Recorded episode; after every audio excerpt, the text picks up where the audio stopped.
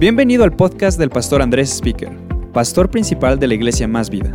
Para encontrar más contenido de las series del pastor Andrés, visita andresspeaker.com. Vamos a tomar unos minutos para meditar eh, una, una palabra de parte de Dios. Eh, eh, hace rato que estaba estudiando, Sofía me preguntó, ¿qué estás haciendo? Le dije, estoy estudiando para predicar al rato en la reunión. Y me preguntó, ¿y qué tan larga va a ser la predicación?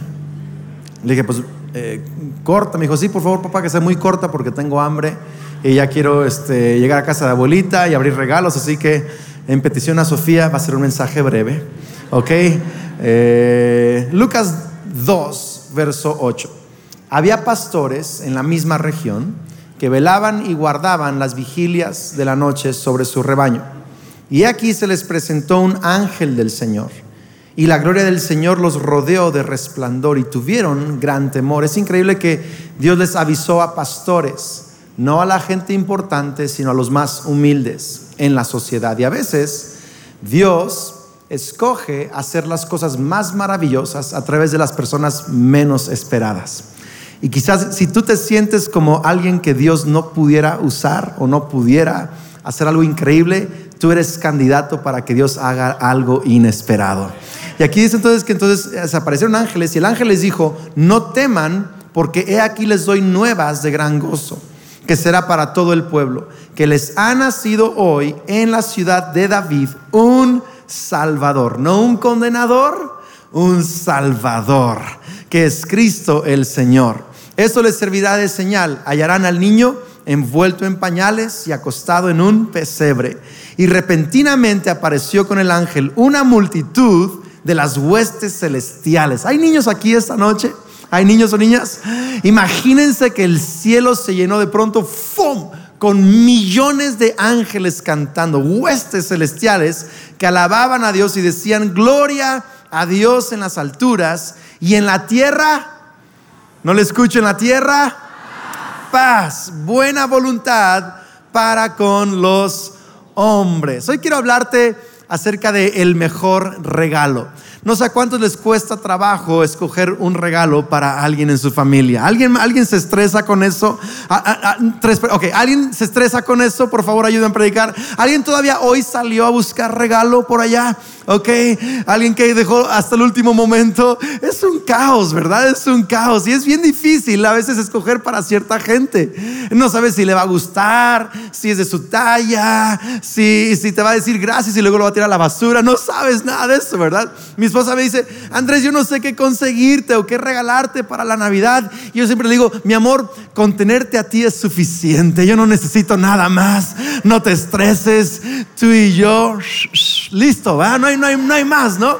Y este, pero nos estresamos de esto. Por eso es que ahora está de moda el tema de las tarjetas de regalo y preferimos dar una tarjeta de regalo para que escojan lo que quieran. O a mis hijos ya, ya son adolescentes, a mí me da miedo comprarles algo a ellos. O sea, ¿me explico? Ya son adolescentes, ya no sabes si te van a hacer cara de fuchi. Entonces, mira, ok, ahorramos esto para Navidad, así que ahí está, escojan, los traen de regreso y los envolvemos nosotros. O sea, listo, ¿por qué? Porque es que es complicado escoger un buen regalo. Hay gente que hace listas para Santa Claus o para los papás o no sé qué tradiciones manejas tú, pero hacen listas como para que sepamos qué tipo de regalo quieren. Y es estresante el tema este de qué regalar para Navidad, pero tenemos que recordar que Jesús vino a traer un regalo para nosotros.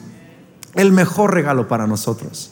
Este pasaje nos dice que hay un regalo que vino a dar, el más importante. Dice, gloria a Dios en las alturas y en la tierra, no le escucho iglesia, en la tierra, paz. Y es el regalo más importante. ¿Por qué? Porque la Biblia enseña que nuestros pecados o transgresiones o rebelión, vivir la vida a nuestra manera y no hacer lo que Dios anhela, a la manera de Dios, esos pecados nos han separado de Dios, nos han hecho enemigos de Dios, nos separamos de su presencia, de su sabiduría, de su bondad. Pero en Cristo Jesús, Él pagó el precio por nuestros pecados en la cruz del Calvario para que ahora la ira de Dios fue derramada en la cruz del Calvario y Él ya no tiene ira en contra de nosotros. Ahora hay paz para con nosotros. Ahora podemos ser sus amigos y hay perdón de pecados, hay reconciliación, somos llenos del Espíritu Santo, hay cercanía con Dios, hay paz, hay paz con Dios. Es el mejor regalo. Juan 14, 27 dice, les dejo un regalo. Paz en la mente y en el corazón. Fíjate, Jesús dijo, yo les doy un regalo. Paz en la mente y en el corazón. Y la paz que yo les doy es un regalo que el mundo no puede dar. Así que no se angustien ni tengan miedo. ¡Qué increíble! Es un regalo que no te puede dar el mundo. Eh, el mundo te dice que teniendo éxito vas a tener paz. Pero hay mucha gente exitosa en términos del mundo que sigue con ansiedad, con eh, preocupaciones, con nervios. El mundo te dice, compra un seguro y vas a tener paz. Pero con todo y seguro hay gente que tiene úlceras. o sea, es ¿Me explico? O sea, tener una buena casa y todo eso son cosas buenas y Dios le encanta bendecir a sus hijos, pero esas cosas no son el regalo principal y esas cosas tampoco nos dan paz. Lo que nos da paz es Cristo Jesús. Él nos da paz. Él es el, único que puede darnos esta paz. Segunda de Tesalonicenses 3:16 nos habla de cómo nos da esta paz. Dice, ahora que el mismo Señor de paz, ese es su título, es uno de sus nombres, el Señor de paz. Les dé su paz en todo momento. No dicen los momentos buenos solamente, en todo momento y en cada situación el Señor sea con todos ustedes. Qué increíble. En otras palabras, Jesús también dijo, en el mundo tendrán aflicción, pero confíen, yo he vencido al mundo. O sea que la paz no es la ausencia de aflicciones, es la presencia de Cristo Jesús con nosotros en medio de las aflicciones. La paz no es la ausencia de enemigos, es la presencia de Dios en nuestras vidas, aun cuando hay enemigos en nuestra contra. ¿Qué dijo el, salmista David, el rey David? Eh, preparas mesa delante de mí. Tú y yo, Dios, nos sentamos a cenar a la mesa en presencia de mis angustiadores. Alguna gente dice, Señor, llévate a mis enemigos lejos de mí y rapidito a tu gloria, por favor, o, para otro lado, ¿verdad? Pero este, ya no quiero tener enemigos porque pensamos que tener paz es que ya no haya gente que, no, que nos critique, que hable mal de nosotros, que sean nuestros enemigos. No, la paz no viene cuando ya no tienes enemigos. La paz viene que aun cuando tienes enemigos, sabes que Dios está de tu lado, sabes que está contigo en medio de esa situación. Y si Dios contigo, ¿quién contra ti? Paz no es la ausencia de tristeza, es la presencia de un consolador en la tristeza. Es la presencia del consuelo de Dios. Algunos de ustedes tuvieron que enterrar a un ser querido, a un familiar este año.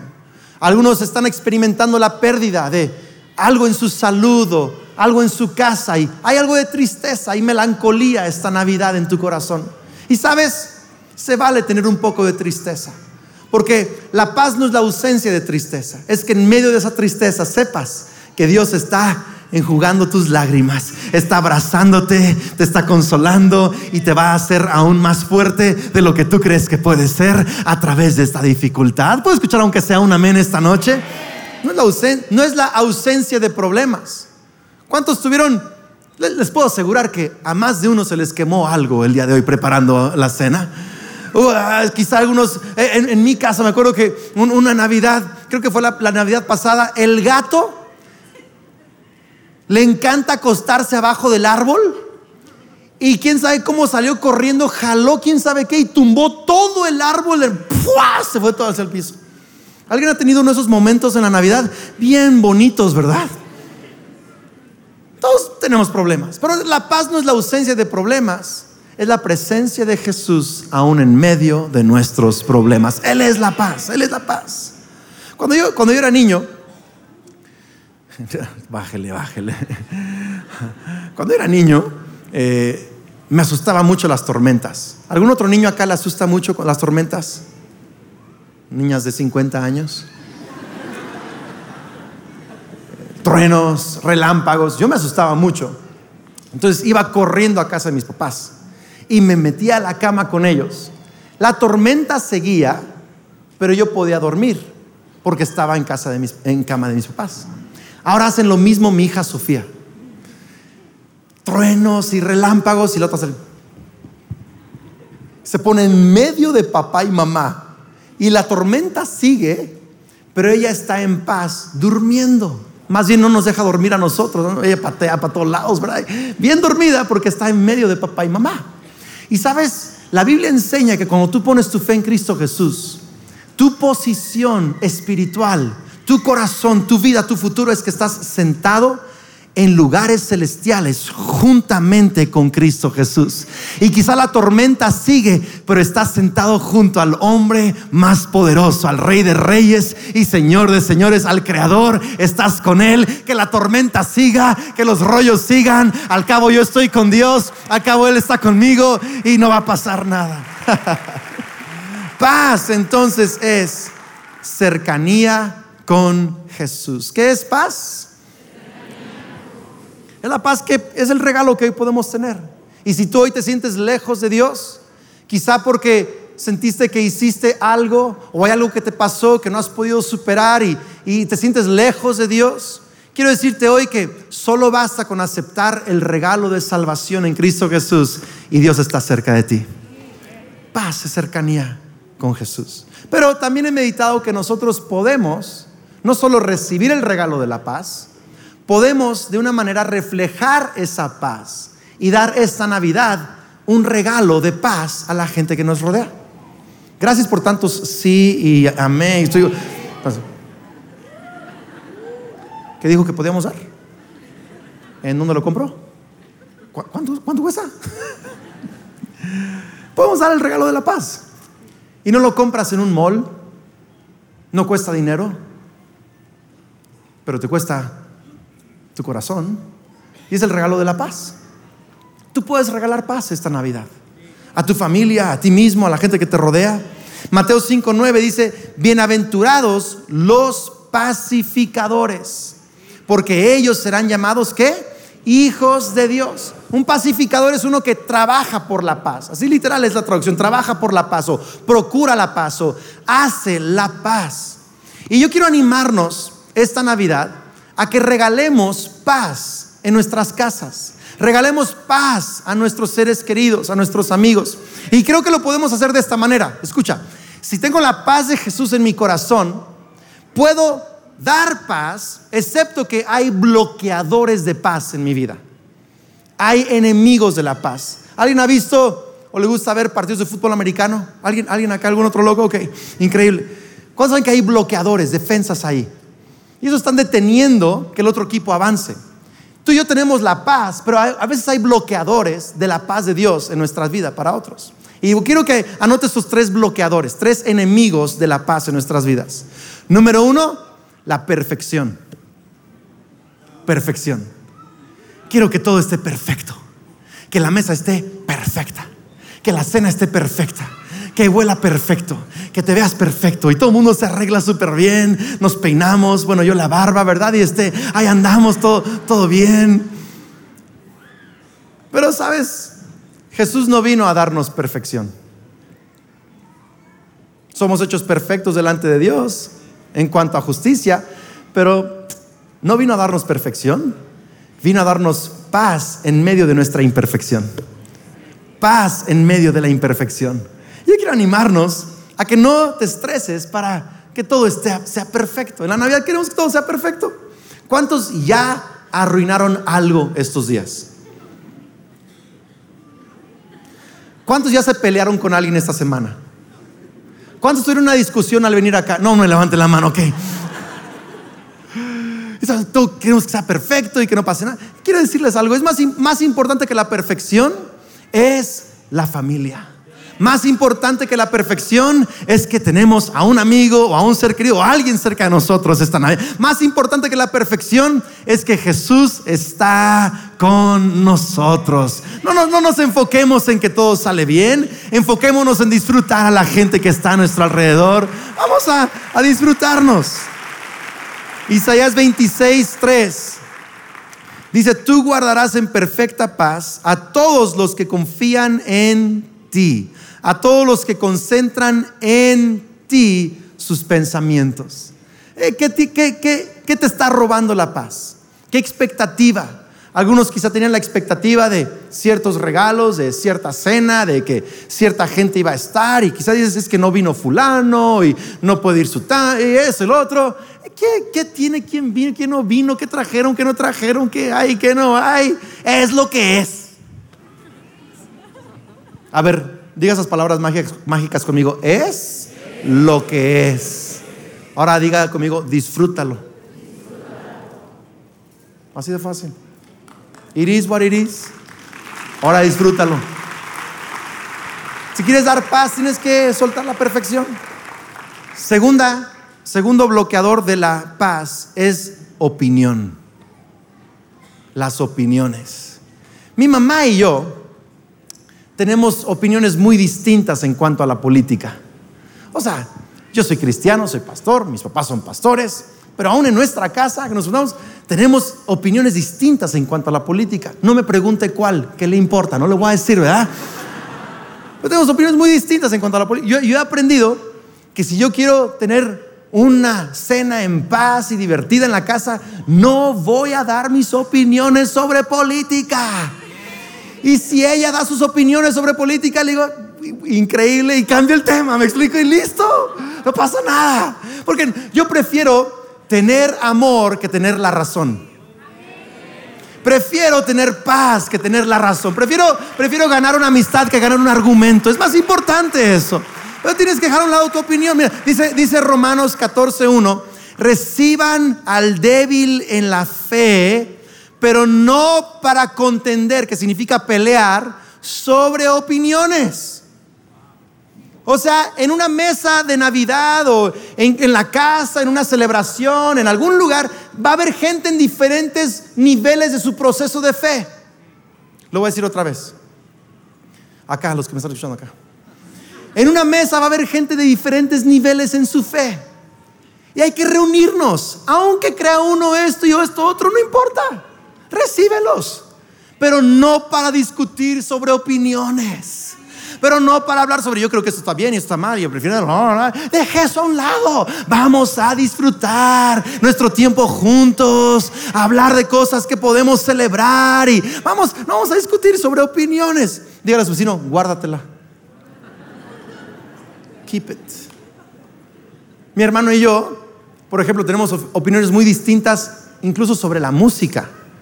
Cuando yo crecí, estaba de moda eh, muy diferente la música cuando él creció. Le llevo casi 10 años. Entonces, cuando yo estaba en mi adolescencia, en unos años apartados del Señor, yo, yo, yo crecí escuchando Maná y Luis Miguel. Eran mis hits, o sea, esa era mi onda, ¿me explico? Es bien chistoso porque luego mi esposa se ríe de mí, me sé todas las letras y se ríe. Eres un mundano, me dice. ¿Qué puedo decir? Este, Quería cantar algo, pero no lo voy a hacer. Rayando el sol.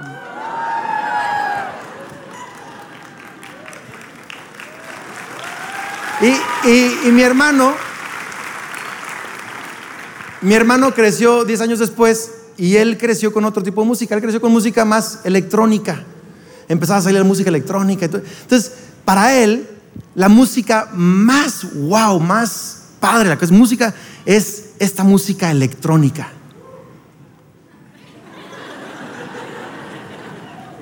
Y yo he entendido que yo tengo que dejar que él piense que tiene la razón. Está muy bien.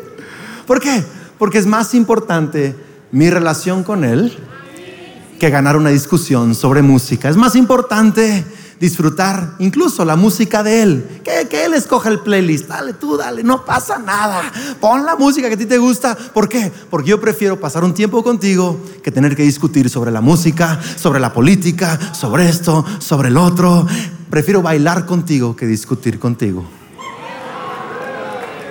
¿Listo? Así de fácil.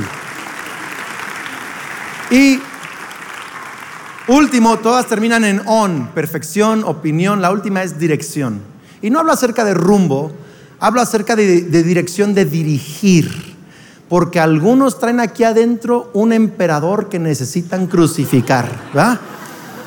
todo quieren dirigir. En, en, mi casa, todos tenemos personalidades diferentes. Mi esposa y yo somos bien, bien, bien diferentes. Somos agua y aceite. Hoy hemos entendido que esas diferencias no nos dividen, nos unen porque nos hacemos mejores. Pero, pero yo he entendido que, que son diferencias. Por ejemplo, ella le encanta planear todo a qué horas nos levantamos, cuando, cuando estamos de descanso, eh, si salimos a algún lado, quiere planear todos los días de la semana, todo lo que pasa. Desde enero ya está planeando diciembre. ¿Alguien, ¿alguien conoce a alguien así en su familia? O sea, súper planeadora. Yo, yo soy más free. ¿Me explico? Y así de que, ¿qué vamos a hacer? Lo que traiga el viento, ¿verdad? No pasa nada. O sea, a mí me encanta ser súper improvisado, me, me fascina. Entonces, por ejemplo, estábamos el día de hoy comiendo el recalentado este, del día de ayer, todavía no de Navidad, pero del día de ayer. Y una comida sencilla, platicando los planes de hoy en la noche, que porque con mis papás hoy en la noche. Y de mañana, en nuestra casa, nuestra tradición es que nosotros abrimos regalos el 25 en la mañana, es cuando los abrimos. Y entonces estaban discutiendo, no discutiendo, pero hablando sobre cómo iba a ser el plan de la levantada. Entonces, Sophie le dice a Lucas, le dice, Lucas, tú te, tú te levantas primero y luego me levantas a mí. Y luego levantamos a Jared. Y luego levantamos a nuestros papás. Y estaban hablando de quién primero, quién después. Y luego Jared, que es en ese sentido más como su mamá, dice, ¿y por qué no ponemos un horario?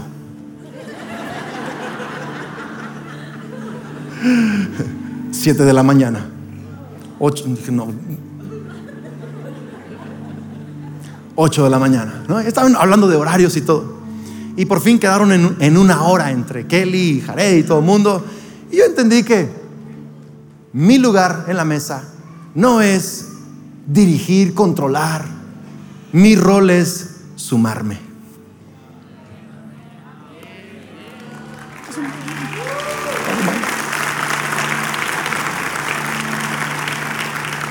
Quizá necesitas recordarle al que está a tu derecha, súmate, vamos, dígale, súmate. Al de la izquierda también suma. ¿Por qué? Porque ¿qué es lo que pasa? No, perdemos la, todo el mundo quiere controlar. Todo el mundo quiere dirigir, todo el mundo quiere que sea su manera, que sea como él quiere, como ella quiere. ¿Sabes? Vamos, vamos siendo sumadores, no restadores. Vamos siendo gente que abraza a otros, que nos metemos al, al plan, que quizá eh, tú dale. Dice Isaías 9:6, pues nos ha nacido un niño, un hijo se nos ha dado el gobierno descansará sobre sus hombros. Y será llamado, ¿qué? Consejero maravilloso, Dios poderoso, Padre eterno, príncipe de paz. Príncipe de paz. Él es el que define la paz, no nosotros. Su gobierno y la paz nunca tendrán fin. Y me encanta que van juntos esos dos, su gobierno y la paz. No puedes tener paz si no dejas que Jesús sea el que gobierna tu vida. No existe. Su gobierno y la paz no tendrán fin. Reinará con imparcialidad y justicia desde el trono de su antepasado David por toda la eternidad. El ferviente compromiso del Señor de los ejércitos celestiales hará que esto suceda. Recibamos la paz de Jesús esta Navidad, pero también seamos portadores, reflejos, regaladores de la paz de Jesús. ¿Por qué no cerramos nuestros ojos y vamos a terminar adorando a Dios esta noche? Quiero que hagas esta oración ahí en tu lugar. Quizás la primera vez que has hecho una oración así. Pero esta es tu noche de hacer las paces con Dios, de sentir la cercanía de Jesús. Quiero que hagas esta oración conmigo y digas, Señor Jesús, hoy creo que me amas que eres el Mesías y que me quieres dar paz. Hoy te pido perdón por mis errores. Gracias por perdonarme. Y a partir de hoy, creo que estoy cerca de ti, que estás conmigo, en mi corazón, que somos amigos. Quiero dejar que tú gobiernes mi vida, que tú lideres mi vida. Y ayúdame a regalar tu paz esta Navidad. Rechazo actitudes de perfección, de arrogancia en mis opiniones y de querer dirigir todo. Tú eres nuestra paz. En Cristo Jesús. Amén, amén. Buenísimo. Gracias por acompañarnos en este podcast. Para encontrar más contenido de las series del Pastor Andrés, visita andresespeaker.com.